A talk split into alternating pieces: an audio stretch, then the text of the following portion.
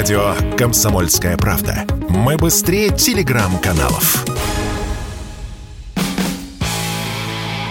Автоньюз. Совместный проект радио КП. Издательского дома «За рулем».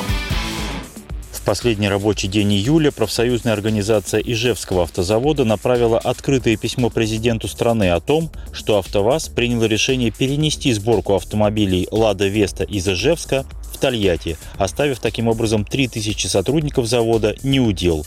Подписавшие письмо требуют, цитирую, поручить руководству «АвтоВАЗа» максимально эффективно заняться поиском поставщиков для запуска производства «Весты» именно в Ижевске, где уже налажены все процессы производства и качества, а персонал умеет собирать лучшие российские автомобили. С вами Максим Кадаков, главный редактор журнала «За рулем». В направленном президенту письме много эмоций – у нас пытаются забрать нашу Весту, не дайте совершиться противоправным действиям. Есть и попытка рыночного анализа. Например, заявляется, что по данным АвтоВАЗа в следующем году российскому авторынку потребуется около 250 тысяч автомобилей «Лада Веста», и что именно поэтому принято решение перевести производство в Тольятти, где можно держать темп сборки до 60 автомобилей «Веста» в час, а в Ижевске он составляет вдвое меньше. Так вот, профсоюз считает, что продавать 250 тысяч вест в год нереально, поскольку прежде она стоила 800 тысяч рублей, а теперь не дешевле полутора миллионов. Открыто заявлено, что у народа нет денег, чтобы покупать машины по таким ценам. Кроме того, утверждается, что в Весте лишь 40% комплектующих отечественных, а все остальное привозится из-за границы. Цитирую. Этот автомобиль выпускается с 2015 года, а уровень локализации так и остался, как на момент запуска. Мы считаем, что именно французские владельцы завода совершили фактически диверсию, и из-за этого конвейер не функционирует. Не дайте сегодня совершиться противоправным действием, не допустите уничтожения лучшего автозавода России. Конец цитаты. Чисто эмоционально работников Ижевского автозавода можно понять. Терять работу в нынешнее время тяжелее и даже страшнее, чем прежде. Отреагирует ли каким-то образом на это письмо АвтоВАЗ? Едва ли.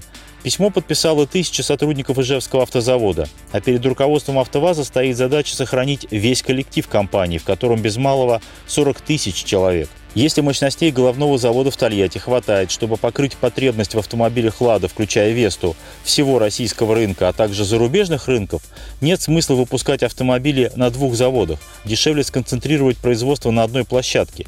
Тем более, что двигатели и коробки передач выпускаются в Тольятти и везутся потом за 600 километров в Ижевск, а это очень дорогая логистика. К повышению эффективности производства и снижению себестоимости продукции стремится любая компания, и АвтоВАЗ здесь не исключение. Увольнять сотрудников в Ижевске менее болезненно, чем в Тольятти. В Ижевске проще найти работу. Некоторые сотрудники автозавода уже уволились и устроились на работу в концерне Калашников. Конечно, президент может дать прямое указание государственным структурам – Ростеху и в ГУП НАМИ, которым принадлежит АвтоВАЗ, заняться вопросом сохранения Ижевского автозавода. И некий план даже есть. Идея заключается в том, чтобы выпускать в Ижевске универсалы «Ларгус». Да не простые, а электрические. Да-да, электромобили «Ларгус». Правда, профсоюз критикует и эту идею. Авторы письма уверяют, что для подготовки выпуска электрического «Ларгуса» потребуется не менее двух лет – а спрос на него будет не больше тысячи машин в год, и все равно многих сотрудников завода придется уволить. Думаю, что к концу текущей недели ситуация прояснится. Как станут известны подробности, расскажу. Я, кстати, прошелся накануне по московским дилерам «Лады». Если предельно коротко, то картина следующая. Машины в продаже есть, цены высокие, покупателей мало. Вот, например, Гранта Классик 22 года, та самая упрощенная, есть в наличии – Заводская цена, рекомендованная, 678 тысяч рублей. А продавец многозначительно протянул. Ну, за 800 тысяч можете забрать. Это же гранта, но с кондиционером. Машин нет. Как нет, ведь цены уже объявлены. Цены объявлены, а машин нет. И пока еще не было. Есть гранты 21 года выпуска, то есть досанкционные – за машину с АБС, с одной подушкой, с кондиционером и прочими приятностями просят миллион пятьдесят тысяч рублей. Такая же с двумя подушками и чем-то еще миллион шестьдесят тысяч рублей. Это за седан. Лифтбэк на 20 тысяч дороже. Есть собранные еще до марта Весты. Например, Веста Классик 1.6 с пятиступенчатой механикой – полтора миллиона рублей. Веста Комфорт с вариатором – 2 миллиона рублей. Веста Спорт 1.8 тоже с механикой 2 миллиона рублей. Нива Travel в исполнении люкс – миллион девятьсот. X-Ray 1.6 на механике. Да-да, X-Ray еще есть в продаже. Полтора миллиона рублей. Largus Cross Comfort с механикой – миллион восемьсот. Largus Lux – почти 2 миллиона. А что же новые Vesta NG, собранные еще в феврале? Я не смог найти живые машины, хотя их уже отправили дилерам. Поскольку планируется продать около 800 машин, а у АвтоВАЗа три сотни дилеров, то в каждом дилерском центре машины будут наперечет. Кому надо, торопитесь. Есть и позитивные новости. АвтоВАЗ постепенно возобновляет производство 16-клапанного двигателя ВАЗ-21129 мощностью 106 лошадиных сил.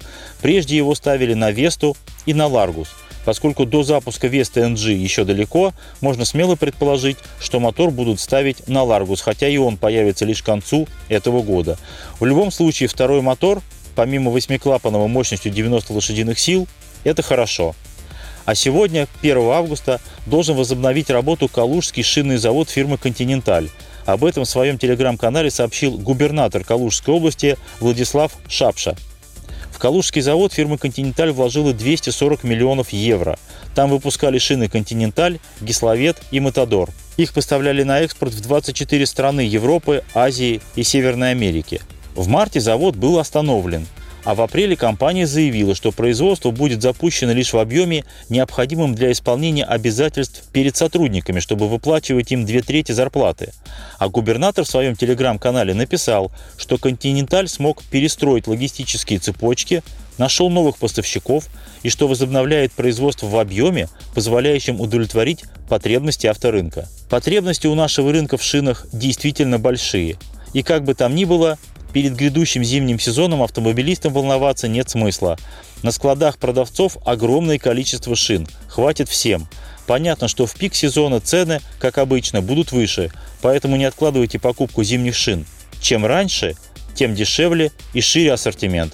С вами был Максим Кадаков, главный редактор журнала «За рулем». И не унывайте, еще поездим. Автоньюз. Совместный проект радио КП. Издательского дома «За рулем».